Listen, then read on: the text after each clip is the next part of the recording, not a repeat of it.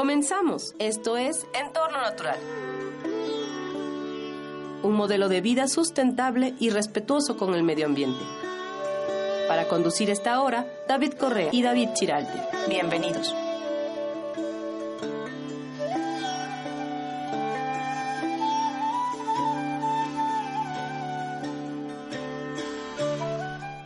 Hola, ¿qué tal? Buenos días. Estamos una semana más, como cada miércoles, con ustedes en el programa Entorno Natural, Vivir en Armonía con la Naturaleza. Buenos días, David, ¿qué tal? Hola, buenos días, David.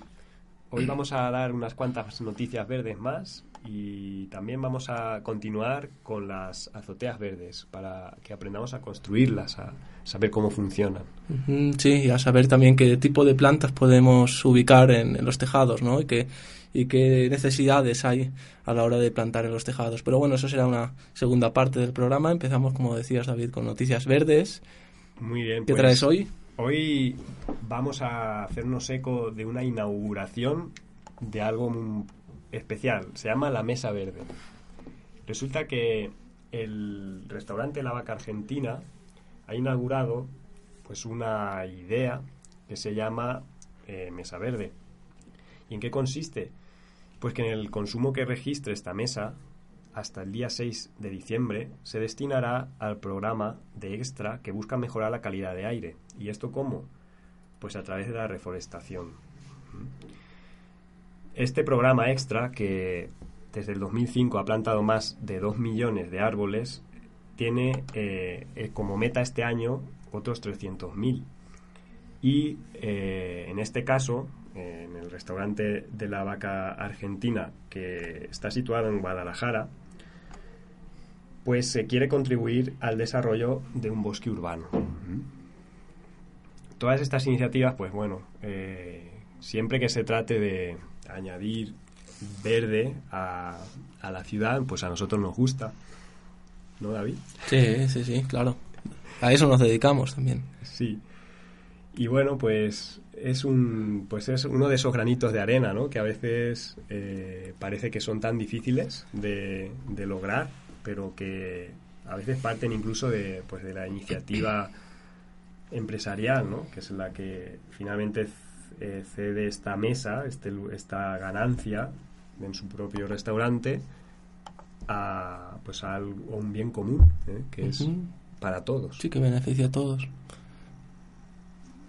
Muy bien, este, bueno, mi noticia, la noticia de hoy, la primera, que no la última, va a ser una noticia positiva, una noticia que, que bueno, muy, muy curiosa sobre el tema de, de las nuevas tecnologías, nuevas y sustentables. Hablamos del primero, el primer campo de fútbol alumbrado por la energía de los jugadores, David. Wow. ¿Cómo es posible esto? Es un, un campo de fútbol que, bueno, que, que se ubicó, que, que tiene su, su sede en una en Brasil, en una favela de Brasil. Uh -huh. No ha tenido tanto, digamos, eh, tanta expectación como, como lo tuvo el Mundial, desde luego, pero se inauguró por esa, por esa época y basa este, en, se basa en césped artificial que convierte los desplazamientos de los mismos jugadores cuando juegan el partido eh, en electricidad que alimenta los focos del estadio. Wow. ¿Eh? Pero esa suena tecnología punta, ¿no? Sí, sí, son los mismos jugadores son quienes crean la luz. El truco está en el suelo, que se compone de 200 placas de césped artificial que están dotadas con la tecnología Pavegen, eh, que fue desarrollada por una empresa británica. Eh, son placas cinéticas fabricadas eh, que desde su fabricación el 80% está hecha con materiales reciclados, también es importante, uh -huh. y que convierte los movimientos de los jugadores en electricidad.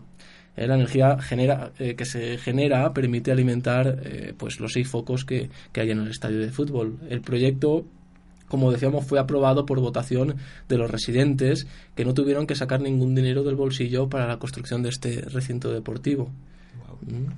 Eh, esto lo podemos enlazar también porque claro esta tecnología ahora que se está usando en un campo de fútbol se está usando en otros en otros lugares por ejemplo en discotecas. Pues imaginemos la actividad que se genera en una discoteca. Los pisoteos que claro, hay todo el tiempo todo el mundo bailando pues eh, pues tendrán sobrecarga de electricidad ahí. Pero eh, de alguna manera podríamos lanzar una pregunta y se lanza una pregunta en base a esto. Imagínense estos pavimentos este suelo en las calles donde nosotros andamos para que alimenten eh, de electricidad las farolas. O donde circulan los coches. O donde circulan los coches. Es decir, es una tecnología que tiene pues un campo muy abierto eh, en el tema de la sustentabilidad y en la, y en la electricidad limpia. Claro, sí, cuando se pone la creatividad en servicio de la ecología surgen eh, inventos o ideas que hace un tiempo parecían totalmente de ciencia ficción, ¿no? Sí, sí, justamente sí. Cada vez, pues están, por ejemplo, este este modelo no solo, además hablamos de una discoteca, pero se, ya se ha aprobado para los Juegos Olímpicos de Londres eh, y durante el maratón de, de París también se aprobó. Entonces, se usaron esta tecnología en estos eventos y hoy en día recubre el suelo de la Terminal 3 del aeropuerto de, de Heathrow en, en Inglaterra. Entonces, digamos que ya es una tecnología que está todavía por mejorar en ciertos aspectos, sobre todo si se quiere implementar en, en, zonas públicas, pero que ya se está también usando. ¿no? Entonces, bueno, es un inicio, ¿no? donde, por donde se puede investigar. Es como, por ejemplo, la, siguiente noticia, las pilas de azúcar. Ya existen pilas que se recargan de azúcar. ¿Y cómo funciona esto?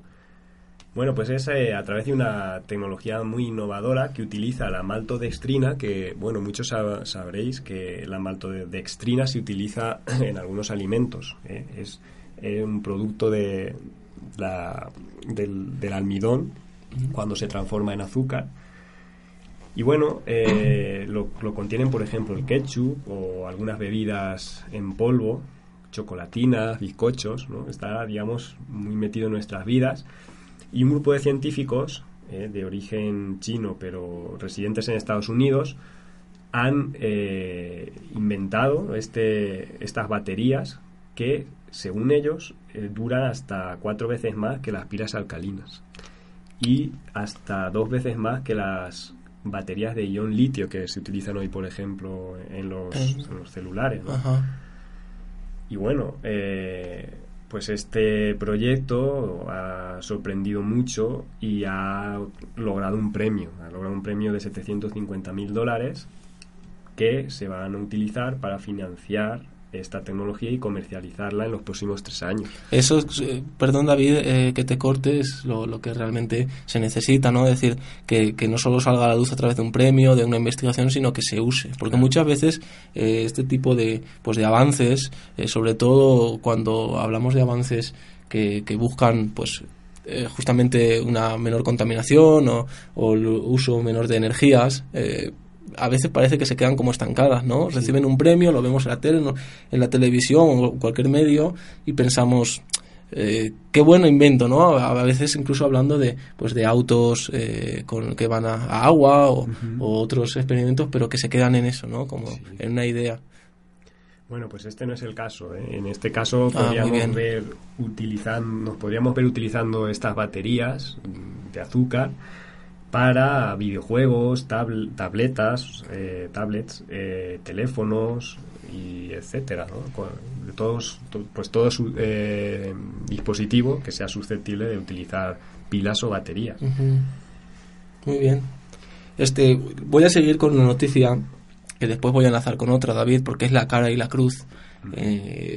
pues hablando un poco de la agricultura y de, y de la actualidad en cuanto a la agricultura la cara sería, eh, y la noticia se, se, titula así, El hombre que paró el desierto. Eh, hablamos de, de, un campesino burkinés, Jacoba Saudobo, eh, que lo tomaban un poco como loco, ¿no? Bueno, este, este campesino empezó a, a utilizar un método tradicional que se utilizaba en Burkina Faso y en otras zonas de, de por, pues, por esa zona de África, que es un cultivo muy sencillo, pero que se ha ido perdiendo pues muchas veces por la adaptación a la agricultura industrializada que se está generando, que se, ya se generó en estas zonas, ¿no? En realidad a, través de todo el mundo. Quedó en el olvido, ¿no? Este método. Sí, sí, este, este justamente este campesino lo está intentando rescatar también gracias a, a pues la ayuda de, de ciertas eh, personalidades y también porque es un, un, método, vamos a ver, que supera justamente a la agricultura industrial en cuanto a su producción y sobre todo en, en, la defensa de alguna manera de y los beneficios ambientales. No le, no le ocasiona pues lo que sí ocasiona actualmente la agricultura industrial en cuanto a erosión de suelos contaminación etcétera. Bueno, su meta es restaurar la agricultura en unas tierras que son áridas, justamente afectadas por la desertificación. 40 años más tarde, la técnica ha florecido eh, hace ya rato que se está eh, aplicando esta técnica y fue aplicada en ocho países del Sahel. Eh, más de 3 millones de hectáreas de tierra burkinesa estériles han sido rehabilitadas gracias a esta técnica. O sea que este señor se dedicó durante 40 años a, pues a, a luchar contra la desertificación plantando. ¿no? Sí, lo tomaban eh, de hecho como un loco, ¿no? Porque pues tal vez veían aquellas tierras desérticas, pues, eh, pues imaginemos un panorama totalmente erosionado, totalmente hostil, y este señor decía yo voy a plantar aquí y voy a, reverdecer estas zonas, claro, lo tomaban como un loco. Y utilizó justamente o rescató una, una técnica que se utilizaba eh, pues antiguamente en esa zona, ¿no? ¿Qué nombre tenía esta técnica? Esta técnica se llama ZAI, el método consiste en cavar hoyos. Ya van, a ver qué sencillo es. A veces como eh, las cosas más sencillas son las que mejor sirven, ¿verdad? Eh, cavar un hoyo de unos 20 centímetros para depositar estiércol y compost al lado de las semillas. Después de tres años de experimentación con diversas técnicas, este, este señor cree firmemente en las promesas del ZAI, de este método. Desde las primeras lluvias el resultado es evidente. ¿eh? los, rendimientos se multiplican dos y hasta cuatro veces los rendimientos de una agricultura pues más tradicional. Claro, digamos que pues en el lugar donde él se movió es muy difícil cultivar de entrada, ¿no? O sea, son lugares muy susceptibles de convertirse en desiertos. Y este método imagino que aportará la parte del, del nutrimento, del alimento que, que, generalmente la planta no encuentra al nacer. Claro, sobre todo en lugares así que no tiene eh, disposición de nutrientes porque de por sí ya están muy estériles, ¿no? Entonces, de alguna manera le da un, como un inicio y unos, unos nutrientes durante un tiempo hasta que la planta pueda ya arraigar y adaptarse al mismo lugar y pueda generar también sus propios, sus propios eh, biomasa que va a alimentar otra vez el suelo, como que se inicie de vuelta el ciclo natural. A mí me hace recordar mucho, David, no lo hemos hablado, creo que en ningún programa, pero creo que es, es obligado ¿no? Eh, comentarlo, el tema de la reforestación a partir de, del Nendo Dango, de las bolitas de arcilla que proponía Masanobu Fukuoka. Pues sí, es un método parecido en el principio, o sea, en la forma es diferente, pero la esencia es la misma. El Nendo Dango consiste en hacer bolitas de arcilla con alrededor de las semillas. Eh, incluso se han, se han estudiado variantes, porque este método se ha difundido a nivel global y mucha gente ha querido experimentar con él. En el inicio solamente Fukuoka solamente proponía eh, rodear las semillas de barro, de arcilla, con la intención de que por un lado no se las comieran los insectos o los pájaros, porque ni siquiera las detectaran y estuviesen ahí esperando, latentes, a que vengan las lluvias. La arcilla además las eh, mantiene su viabilidad, es decir, no pierden poder germinativo tan rápidamente como cuando quedan expuestas a, pues, al sol, a, la sequedad ¿no? ambiental. Y esto, pues estas lluvias, en la época de lluvias, eh, hacían que las semillas germinen, es decir, eh, la arcilla se derrite, ese, perdón, se, se disgrega y la semilla germina y bueno, pues eh, le permite ese, esa, esa fase tan difícil que es para muchas semillas que es germinar, ¿no? Eh, justamente es eso, ¿no? Es como es eh, esperar la semilla, gracias a su letargo, esperar a, las condiciones, a que las condiciones sean favorables para germinar. A veces esas condiciones no se dan y esa semilla, como, como está pues de alguna manera ha caído sobre el suelo y algún, algún animalito acaba comiéndosela o, o sufre del deterioro del paso del tiempo tiempo porque está en contacto con los, con los agentes, la arcilla protege a esa semilla. Eh, veo, la mantiene. hasta que las condiciones se dan, que es pues una lluvia o unas lluvias eh, empiezan a, eh, la arcilla mantiene esa humedad y permite que la semilla brote en condiciones óptimas.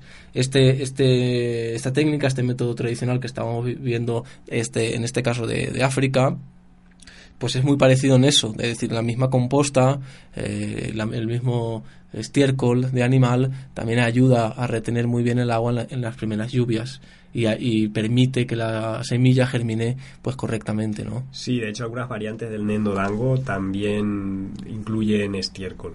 Ok, bueno, vamos a hacer una pausa y seguimos con Noticias Verdes.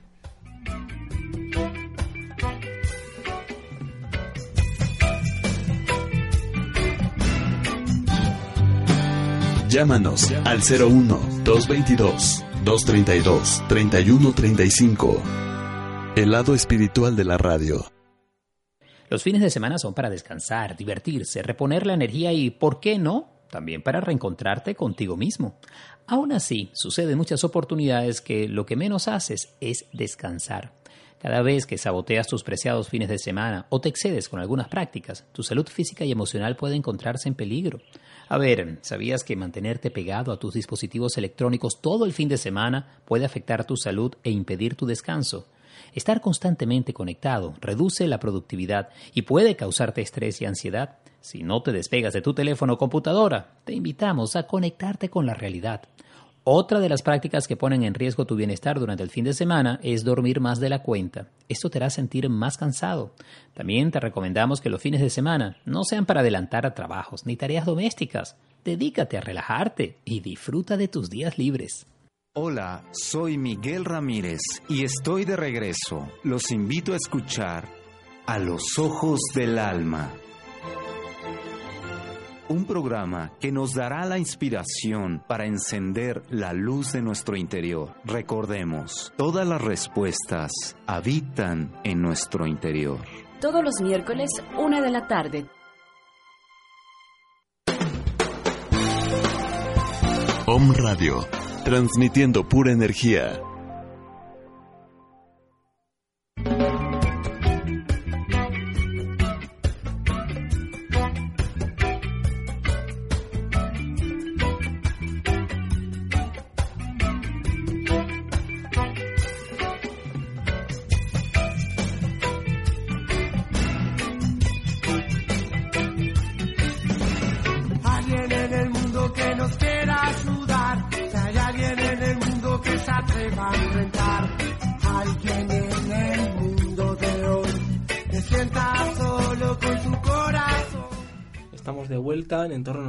vivir en armonía con la naturaleza. La siguiente noticia la vamos a contar a modo de un poco de, cuento, ¿no? De, eh, trata de un fotógrafo, Fernando del Berro, que explica su experiencia con los campesinos de, de la India y su relación hoy en día con algunas empresas, de alguna manera, que han monopolizado el tema de, de las semillas la misma actividad de la agricultura y ha mantenido al agricultor sujeto, es lo que vamos a ver a partir de esta narración, sujeto a grandes deudas y por lo tanto mucha problemática, incluso de suicidios en la India. Lo clasificamos entonces como cuento de terror. Casi, casi. Sí. Es una pues historia que queríamos compartirles porque es una realidad no, no solo actual, ya hace algunas décadas que, que empezó a fraguarse y que de alguna manera es la otra cara de la historia que, que hablábamos de, este señor africano, ¿no? que, que tomó eh, sus propias, las propias riendas de un cultivo más, más natural. Digamos que es la cara de la cruz de cuando la agricultura, eh, pues su enfoque y su finalidad es la de servir a los demás, la de producir alimentos, o cuando la agricultura, se, este, la superioridad es el dinero. ¿no? Este Fernando del Berro dice, eh, nací en Madrid y tras estudiar pedagogía y comunicación social en la Universidad Complutense, me enganché a la fotografía atrapado por las imágenes de Sebastián Salgado. Mis proyectos siempre intentan buscar en la piel de personas de carne y hueso las cicatrices dejadas por este injusto orden de las cosas, según el cual, en defensa del interés económico de unos pocos, siempre acaban arrinconadas las gentes mayoritarias de la calle. ¿Mm? Empieza este cuento de terror que decía David, esta narración pues realmente de una situación actual y real, real, y habla de ahogados por la deuda. ¿eh? Cuenta Ukandabai que el prestamista se había puesto como loco. Había estado toda la tarde caminando por entre las plantas de algodón, exigiéndole a Raúl Ubedham el pago de las deudas. Si no pagas, esta tierra va a ser mía, sentenciaba. No era la primera vez que Raúl, padre de, una humilde familia campesina de la región algodonera de Vidarbha, en la India, recibía una visita reclamándole las deudas. Cuenta Ukamandai, su esposa, que esa misma tarde Raúl salió de casa con lo puesto y que ya de madrugada regresó borracho, embarrado y con magulladuras en las manos. En mitad de la noche se levantó. Parecía que iba que iba hacia la nada cuando se perdió en un escalofrío de estrellas. En la imagen, unos trabajadores cargan cestas de algodón en la factoría de Yabatman, Vidarbhan, India. Tierra y pobreza. La familia de Raúl forma parte de, los, de las 850 millones de personas que viven de la agricultura en la India. A pesar de la gran modernización del país asiático en los últimos años, el 70% de sus 1.240 millones de habitantes aún dependen de la tierra y de sus cosechas para alimentarse. La mayoría trabajan en pequeñas explotaciones de subsistencia, en las que participan todos los miembros de la unidad familiar. Ya pocos ponen en duda que este tipo de agricultura a pequeña escala es la que asegura la soberanía alimentaria, la que contribuye a la reducción de la pobreza y, de las desigualdades, así como la principal salvaguarda del equilibrio medioambiental. Por ello, la ONU declaró en 2014 como el Año Internacional de la Agricultura Familiar. Muy, muy, muy alejado de la agricultura intensiva que se viene desarrollando en la India, empieza con el título de Maldito Oro Blanco, dice que India es uno de los países líderes en producción de algodón, pero Vidarbha, su región algodonera por excelencia y situada en el mismo corazón del país, sufre en las últimas décadas una importante crisis agrícola, de la que se deriva una enquistada crisis humanitaria. El uso intensivo de plaguicidas ha contaminado la tierra y la sobreexplotación de sus acuíferos ha agotado el agua de riego haciendo depender a sus habitantes de las lluvias monzónicas. Además, la introducción a gran escala de cultivos modificados genéticamente ha supuesto un negocio para las corporaciones productoras de semillas como Monsanto, cuyo monopolio obliga a los campesinos a comprar semillas cada año y a incorporar nuevos pesticidas. Los costes suben y para la, mayor, y para la mayoría de pequeños productores es difícil sacar adelante sus cosechas. Sí, por lo que, por lo que podemos ver, eh, generalmente cuando existen este tipo de situaciones donde pues hay una zona productora de un solo eh, insumo, en este caso el, algodón, o sea, un solo cultivo, finalmente ganan unos pocos y pierden muchos. La mayoría. La mayoría. En este caso, la gente que vive allí, que, que, vive, su sustento lo tiene de, precisamente del cultivo de, de, la tierra. Y bueno, eh, pues esta historia también nos refleja hacia dónde nos lleva esta forma ¿no? de, de, proceder. Sí, hay un dato muy, muy este, importante pensaríamos eh, justamente que cuando uno cultiva la tierra bueno, y se gana la vida a través de eso, eh, bueno, no, debería de tener demasiada, demasiados problemas a la hora de poder sobrevivir, pero muchas veces eh, estas, estos cultivos que anteriormente eran cultivos familiares, una agricultura familiar, no cultivaban algodón, porque el algodón cuando no tienes nada que comer pues no, no se no se come, de alguna manera no igual planta con, pasa con los plantíos de café con los plantíos de té. Cuando se hace una agricultura en una zona en particular pues por sus condiciones extensiva de una sola un monocultivo de una sola planta está rompiendo con la soberanía alimentaria de la gente del lugar de los lugareños pues no tienen no van a tener eh, posibilidad, si ese año, por ejemplo, el cultivo no se vende a buen precio, de poder comer otra cosa. ¿no? Es un poco el resumen de lo que está pasando actualmente en la India y en otras zonas de, del mundo, también en Latinoamérica, del empobrecimiento cada vez gradual de, de, la gente campesina y de la gente que se ha dedicado toda la vida eh, al campo, no solo por, la, por, por estar sujetos a un mercado que fluctúa, eh, por estar desamparados eh, ante estas eh, empresas transnacionales, muchas de ellas, que llegan a todas partes del mundo, sino también porque se, de alguna manera se están obligados a cosechar aquellos, aquellos cultivos pues que determinan estas empresas y muchas veces lo que decíamos es una variedad muy pobre de plantas que, que, no, que no les ayuda a mantener su propia soberanía alimentaria. Bueno, eh, después de esta noticia un poco trágica, ¿no? De esta, de esta dosis de realidad, vamos a abrir una, una sección que, que vendremos comentando cada, cada miércoles que trata de la utilidad de las plantas. ¿Para qué son útiles las plantas específicamente hablando, en este caso, de algunas frutas, algunas plantas medicinales y también podemos, puedes apoyarnos, David, un poco en el cultivo, ¿no? Porque muchas veces, ¿sabes? Pues hablamos de, no sé, el romero. Bueno, ¿para qué es bueno el romero? Pero pero se puede cultivar romero, cómo plantarlo, cómo hacer que funcione bien y cómo poder utilizarlo eh, en casa. ¿no? Hoy, hoy vamos a abrir la sección con una fruta eh, pues exótica, tropical, el maracuyá, Pasiflora edulissims, ese es su, su, su nombre Científico. eh, científico, familia de, de una trepadora que se usa en jardinería, que también se llama pasiflora, tal vez la, la, la.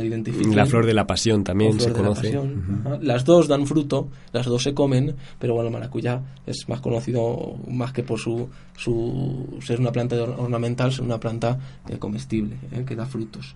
El maracuyá eh, baja la tensión, se consume en jugos, batidos y helados.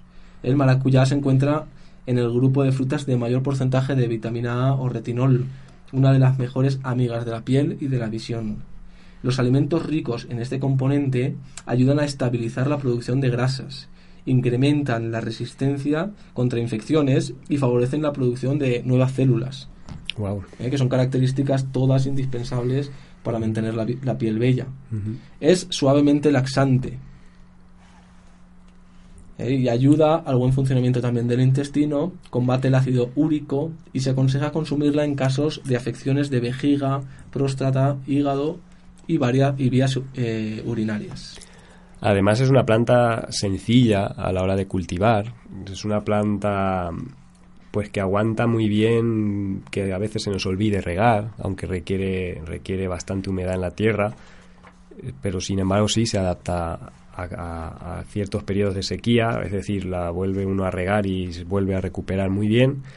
Y le gusta el sol, también aguanta media sombra o, cuatro horas diarias de sombra, por ejemplo, y, el resto en- con sol. Es una planta que para pues dar frutos de calidad necesita que, que le dé directamente el sol. Sí, sí. Este, sí, el cultivo es sencillo en realidad, eh, no, no tiene un mayor problema, solamente tratar de que no sean lugares donde las temperaturas bajen mucho en invierno, por ejemplo, porque sí que lo va a notar, es una planta, recordemos, de origen tropical, de lugares más, más cálidos.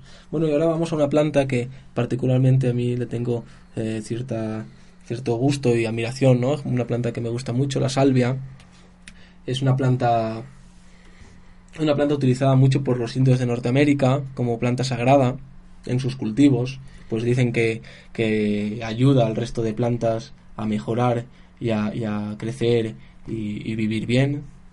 Eh, la, la salvia es una planta purificadora y astringente. Eh, las hojas de salvia, en cocimiento con manzanilla y menta, combaten el agotamiento nervioso, ayudando a aliviar problemas de estómago y riñón, tonificando el corazón y también eliminando inflamaciones de la boca. Las hojas frescas, eh, masticadas lentamente, purifican el aliento. Desecadas o trituradas en mortero y bañadas con miel de abeja alivian catarros y bronquitis. En gargarismos reduce inflamaciones de la garganta. ¿Mm? El uso in- interno de esta planta es depurativa, amiga del hígado, es digestiva y tranquilizante. Tiene muchos beneficios eh, la salvia. Para trastornos hormonales y circulatorios se toman de 2 a 3 tazas diarias de infusión de salvia. Usada exteriormente, combate el exceso de grasa o seborrea. No debe tomarse durante el embarazo. Esto es importante. Es una planta muy fuerte que tiene este, cierta potencia ¿no? en, su uso. De hecho, tampoco se debe de, tomar en té demasiada cantidad. No, eh, la infusión de salvia es antiséptica y cicatrizante y con ella se tratan heridas y llagas en la boca o encías. Es estimulante, tónica, digestiva, diurética, antiespasmódica, febrífuga, antiséptica y normaliza las funciones menstruales. Disminuye el azúcar en los diabéticos y cura heridas.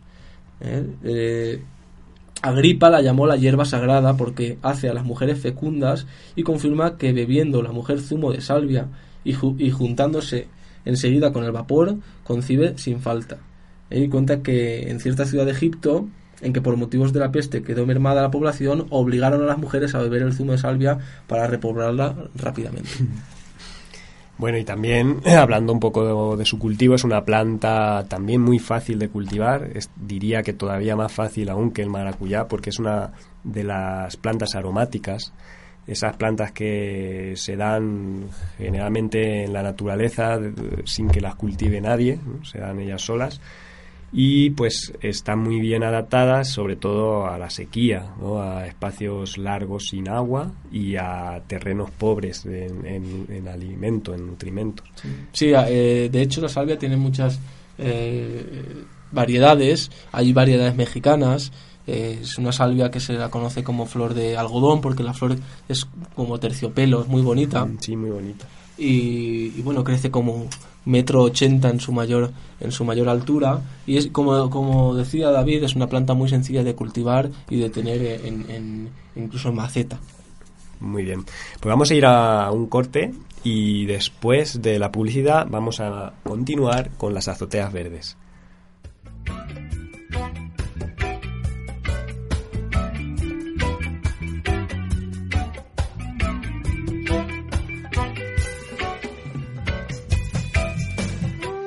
Estás escuchando Entorno Natural, vivir en armonía con la naturaleza.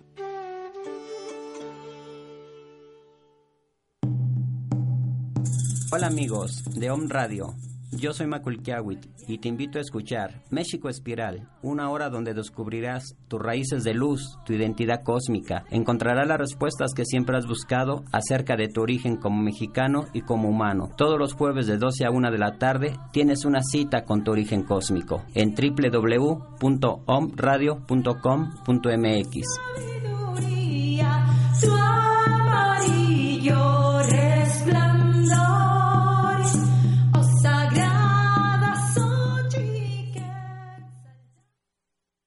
¿Qué tal amigos son? Esta es tu dosis de inspiración, Flores para el Alma. Según el doctor Edward Bach, la personalidad de los doce curadores las podemos identificar fácilmente, con algunos rasgos físicos o como actuamos ante la vida. Por ejemplo, el impatiens camina rápido, su cuerpo lo hace hacia adelante y responde muy rápido. El mimulus se ve ensimismado, correcto, y no participa. El clematis tiene ojos grandes, orejas de duende, camina de puntitas, es distante. El lagrimoni, ojos tristes, tiene risa falsa y es muy bromista. El chicori siempre va a hablar en voz alta y va a tener una pancita, aunque sea delgado. El verbena siempre son firmes, hombros elevados y caminan pesado. El centauri tiene jorobita, trabaja mucho y es callado. El cerato tiene cuerpo de tortuga y pies de pato. El escleranthus tiene los pies encontrados y el cuello rojo. El water violet camina pesado, tiene es observado y es callado. Los gentian tienen ojos con la mirada hacia la izquierda y el cuerpo es caído. El row rose tiene ojos de escrutinio, son intensos y fuertes. Bastante fácil, ¿no? ¿Quieres conocer qué flor eres? Búscame en Facebook como Flores para el Alma. Esto fue tu minuto de inspiración. Libera tus emociones. Es posible, si lo decides, ser feliz. Soy Mar Barbosa y te invito todos los viernes a las 10 de la mañana a compartir una hora en nuestro programa Pláticas de Café, tu espacio para pensar positivo. Tómate un café conmigo y platiquemos sobre temas de vida, sobre libros que despiertan y ejercicios para crecer. Llévate la alegría y la paz que necesitas para vivir mejor. Por supuesto, en On Radio.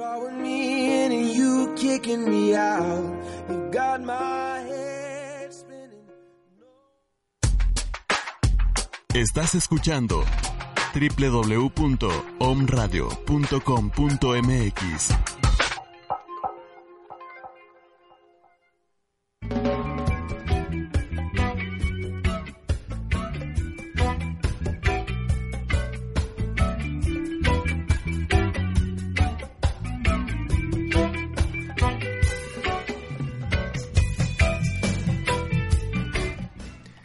Continuamos con Entorno Natural, vivir en armonía con la naturaleza. Vamos a enviar saludos a la gente que nos está escuchando desde Puebla, desde la Ciudad de México, Guadalajara y San Luis Potosí. Y también a Ángela Santos, que nos manda saludos. Saludos, Ángela. Buenos días, Ángela, muchos saludos.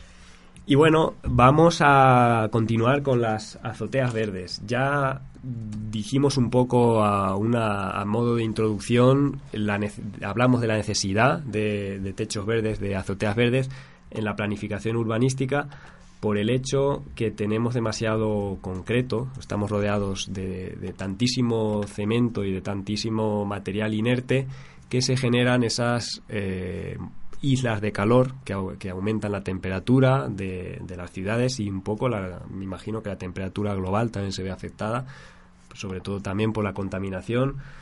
Y, bueno, pues eh, como medida paliativa un poco de, todo esto, eh, se propone, o nosotros también eh, abogamos por esta fórmula que son las azoteas verdes.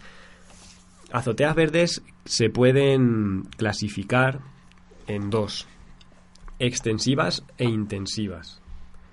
Hablamos de extensivas cuando hablamos de azoteas verdes o techos verdes que se dedican solamente a, cubrir las necesidades ecológicas. Es decir, generalmente son, eh, por ejemplo, pastos o, plantas de, pequeño porte que, son muy sencillas de cultivar, que no requieren una, una profundidad muy grande de, tierra, o sea, una gran cantidad de tierra, y están muy indicadas cuando no se quiere invertir tanto dinero o no se puede, o cuando la estructura del edificio puede verse comprometida si se, si se coloca algo de mayor peso.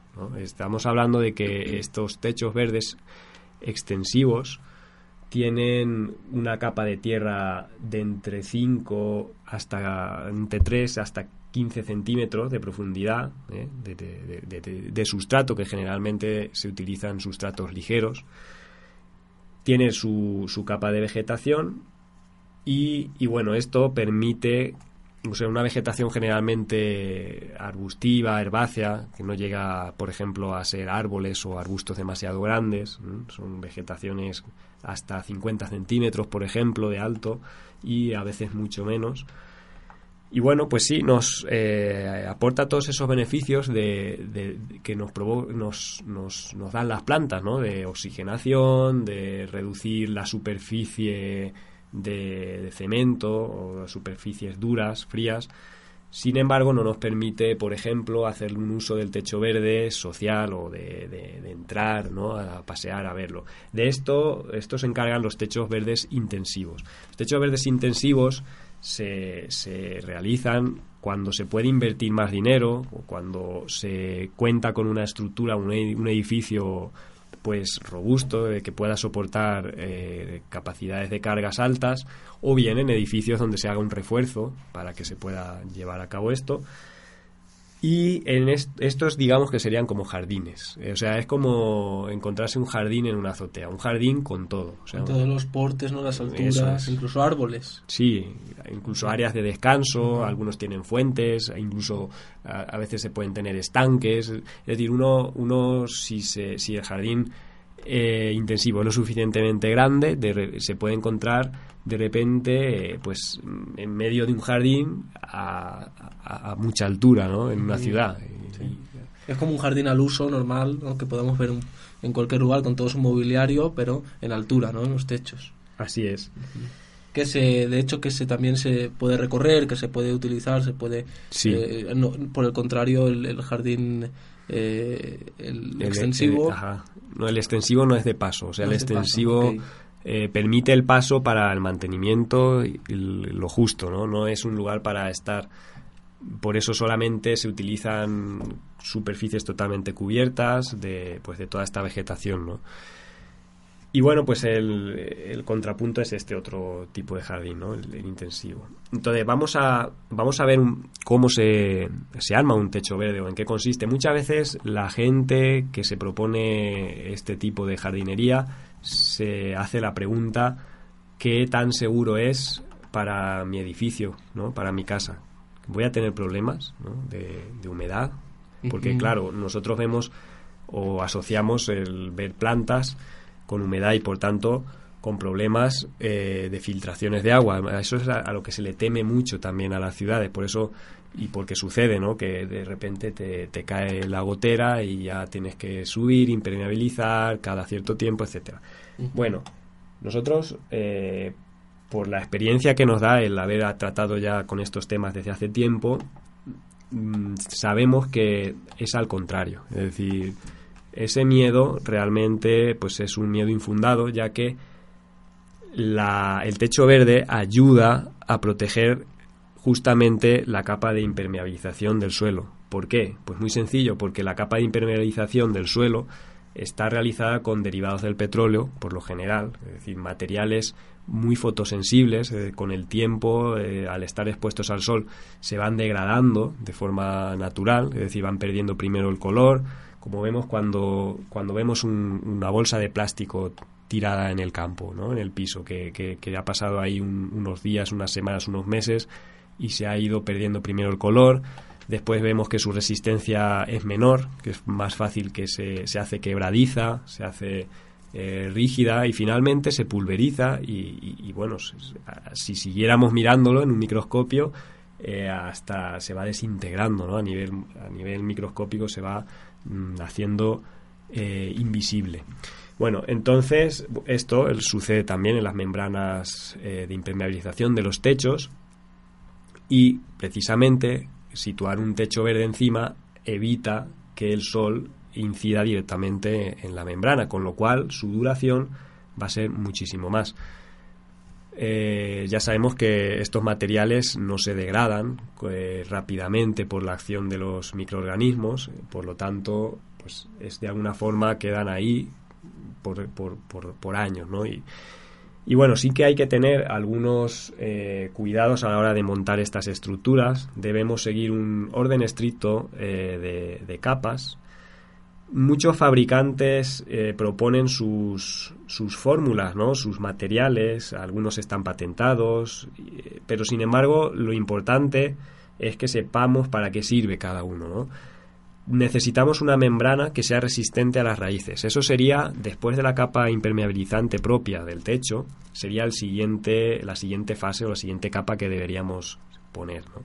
Esta membrana pues debe ser una capa plástica de preferencia, es decir, que, no, que tampoco esté susceptible a, la degradación, a la biodegradación, y debe, no debe tener ningún poro. O sea, debe ser una, una membrana estanca, es decir, que, no permita el paso ni del agua, ni del aire, ni de finalmente raíces, que es lo que se pretende evitar. O sea, a veces las raíces de las plantas, como sabemos, son insidiosas, es decir, eh, si encuentran una vía, por pequeña que sea, penetran y pueden llegar a tocar el suelo y perdón, el techo y dañarlo, ¿no? Entonces, eso se evita con esta membrana. ¿eh? Debe ser una, una membrana lo, más antibiótica, si, se me permite la palabra, es decir, que no, no, sea nada atractiva para, para las raíces de las plantas, de manera que no la penetren. ¿eh? Entonces, eh, esa sería una, una capa indispensable. Después, otra capa muy importante es la capa de drenaje, es la que iría encima. ¿no? La capa de, drenaje lo que va a hacer es dirigir el agua sobrante del sustrato del jardín, la va a dirigir hacia puntos de desagüe. Cuando llueve, cuando se riega, eh, pues el, agua, hay un agua en exceso, y ese agua en exceso es perjudicial para las raíces de las plantas entonces ese agua debe salir del sistema y debe, debe salir, se debe canalizar perdón, a través de un sistema. En este caso puede ser la capa de drenaje. Capas de drenaje las, las, las podemos hacer de diversas formas. Hay capas de drenaje ya eh, pues eh, prefabricadas, ¿no? con una estructura muy concreta para permitir eh, cierta cantidad de agua que se mantenga y otra y el, y el sobrante que salga. Y también se puede hacer con capas de materiales como por ejemplo gravas. Gravas o... Incluso tezontle o, cacahuatillo que además este... Eh, son más ligeros. Más ligeros que otras gravas. Un, inciso, David, en el tema de la capa anterior. La capa antirraíces, solamente no sería eh, útil si las plantas que se va a cultivar o, lo que se va a cultivar en la superficie son de los sedum, de estas plantas grasas, porque esas raíces, las raíces de estas plantas son muy poco profundas, eh, de hecho son someras, superficiales, y no tendríamos eh, problemas de raíces incorporando este tipo de plantas. Entonces evitaríamos esta capa. Pero para otro tipo de plantas, sobre todo gramíneas, ¿no? etcétera, sí se hace necesario eh, la capa que comentaba David anteriormente de antirraíces. Sí, por lo mismo de, que tiene unas raíces más potentes, ¿verdad? Sí. Bueno, eh, pues eh, la capa la capa de drenaje pues es una capa como hemos dicho que se puede utilizar varios varias variantes no y antes de esta capa o encima de esta capa debe ir una capa de filtro esta capa de filtro estamos yendo de abajo para arriba desde el techo hacia arriba esta capa de filtro lo que va a hacer es evitar que la tierra que sustenta las plantas, el sustrato, pase o, se, se, riegue, vamos a decir, o eh, se, se, vaya hacia la capa de drenaje y se pierda. ¿no? Es, es como es una capa antierosión. Vamos a decir que pues la tierra siempre a través de la lluvia y del agua va a tender a, a, irse hacia abajo y a perderse entonces esta capa de filtro va a evitar pasar la tierra pero sí va a dejar pasar el aire y pasar el agua. Y bueno, después viene ya el sustrato. Este, la profundidad de este sustrato va a depender del tipo de techo, de si es extensivo, si es intensivo, o de qué se va, o de qué se va a cultivar. Ya sabemos que hay plantas que necesitan una, una profundidad mínima de, para enraizar bien, para establecer su sistema de raíces, y hay otras que menos. Entonces, bueno, de acuerdo a eso, eh, nosotros vamos a decidir eh, la capa de sustrato.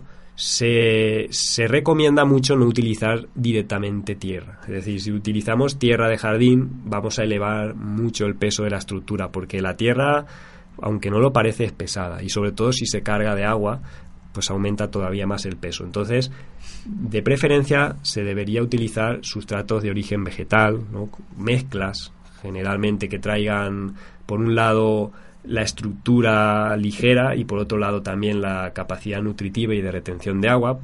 Por ejemplo, se pueden mezclar fibras de coco con, con composta eh, y pues todo este tipo de materiales que ya pues se están desarrollando cada vez más. Y bueno, por último viene la, la capa importante y, y, la que da la motivación a todo esto, y es la zona de vegetación. Aquí ya están las plantas.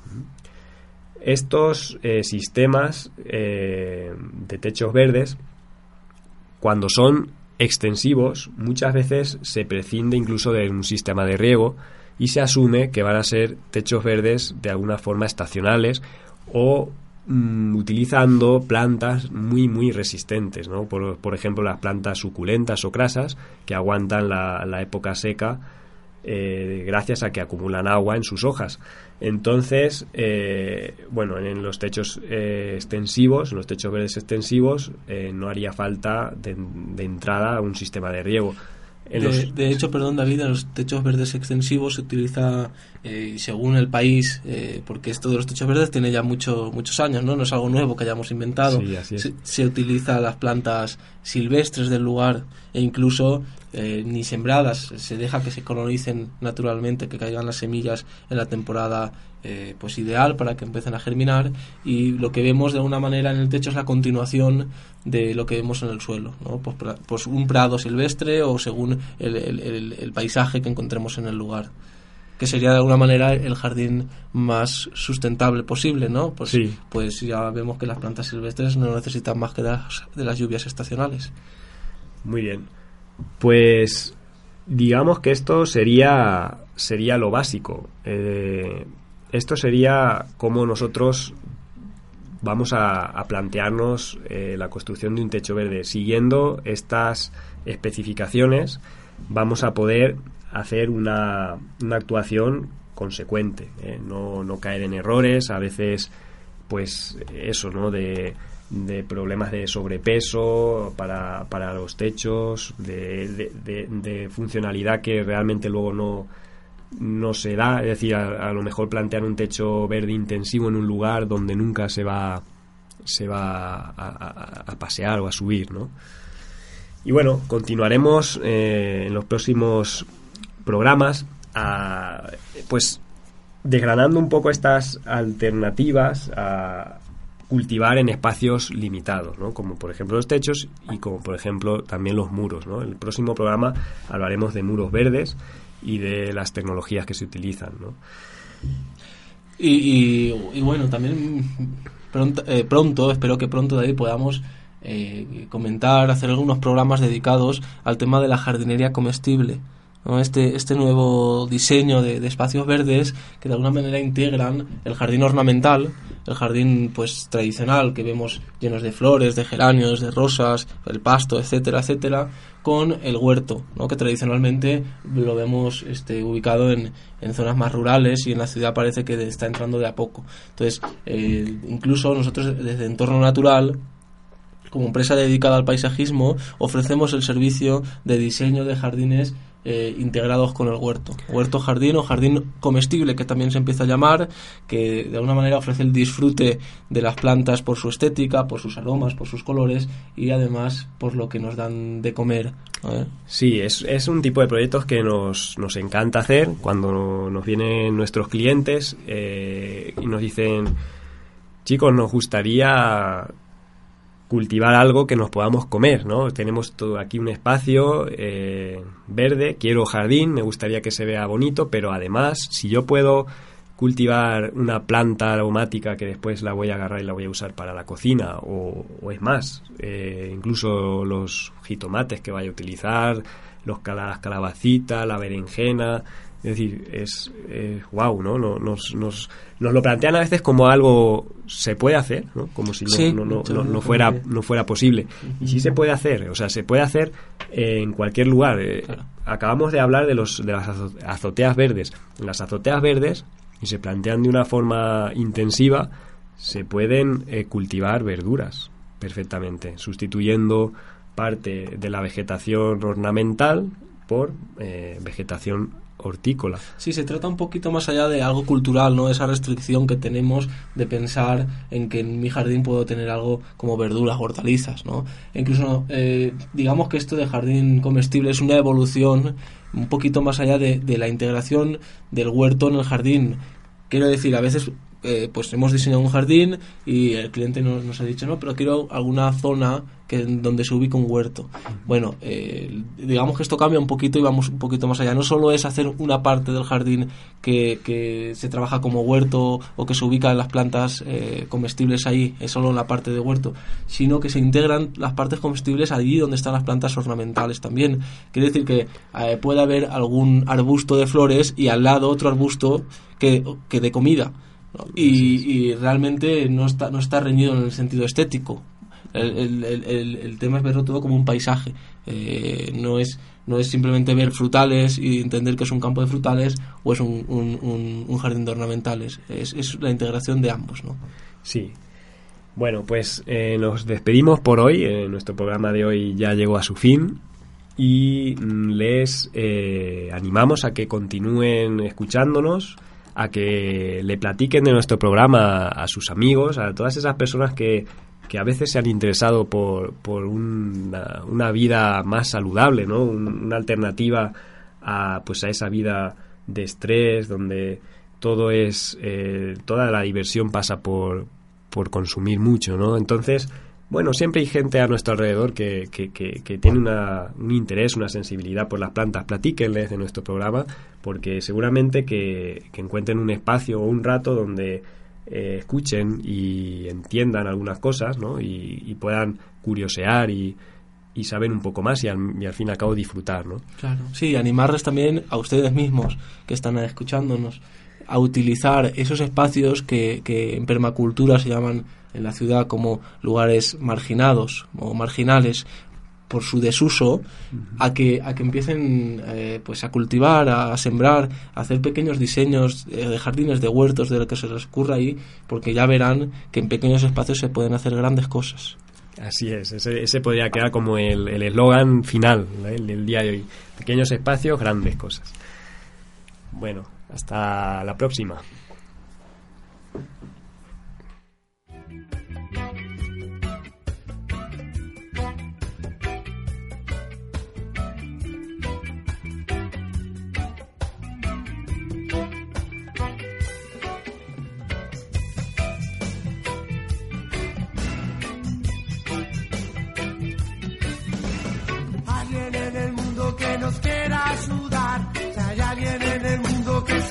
A enfrentar alguien en el mundo de hoy. Se sienta solo con su corazón. Despierten, despierten, despierten. Que la tierra se nos muere. Tierra, oh no, no, no, perdónanos, oh no, no, no. Cuidemos desta terra para que a terra se. Cuidemos desta terra para que a terra não se vá. Cuidemos desta terra para que a terra não se vá. Oh não, desta terra não. Por hoy ha sido todo. Te esperamos en el próximo programa. Y recuerda, vivir en armonía con la naturaleza.